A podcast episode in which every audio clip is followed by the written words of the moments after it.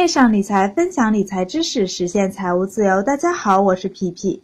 我们除了可以购置海外房产、海外保险，那兑换海外货币来拥有海外资产以外，还可以通过 QDI 基金来做海外资产的配置。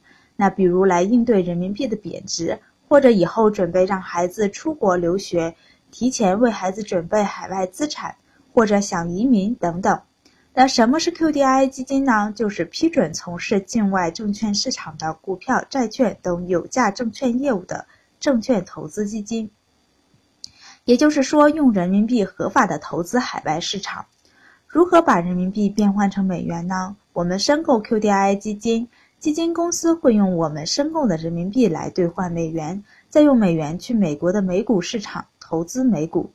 那赎回的时候呢，也是一样，将美股卖掉，用美元兑换人民币。那 QDII 基金呢也有风险，第一个风险呢就是汇率的风险，比如人民币对美元升值，那么持有的美元资产就会损失；相反，如果人民币对美元贬值，那么不仅能带来投资的收益，同时还能挣到汇率带来的收益。那第二种风险呢，就是兑换限制的风险。我们拿人民币到银行兑换美元会有限制，同样买基金，国家也会有限制。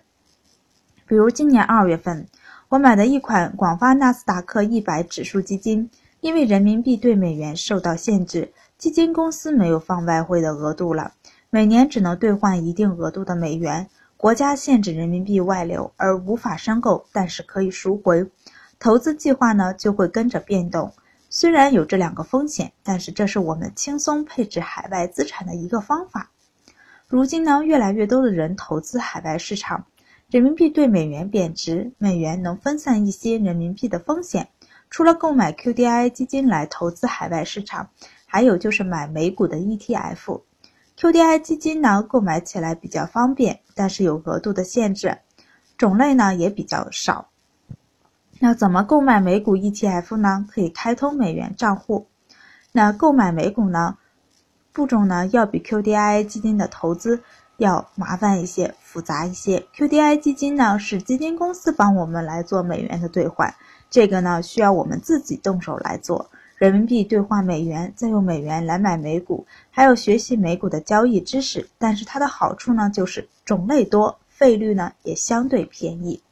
国内呢有不少互联网券商都可以开通，想开通的客朋友可以去各大各大券商去问一问。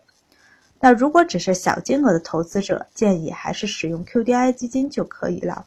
如果金额比较大，而且长期投资，将以后为孩子出国准备或者其他用途，建议使用美股账户，选择性会更广一些，费用也会更低一些。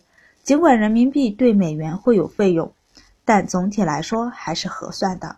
如果只是刚学会了投资，刚懂得如何做国内的基金定投，那就先将国内的基金配置完之后再考虑 QDII 基金，一步一步来，别着急。那感谢一路走来大家对我的支持，那祝大家周末愉快。下期呢说一下如何选择一支绩优的基金来定投。今天就分享到这儿，更多精彩内容，欢迎关注微信公众号“皮皮爱理爱财”，一起讨论，一起成长。投资的道路上不独来独往，我们下期见。千种人，千种观点，以上是个人谬论哦。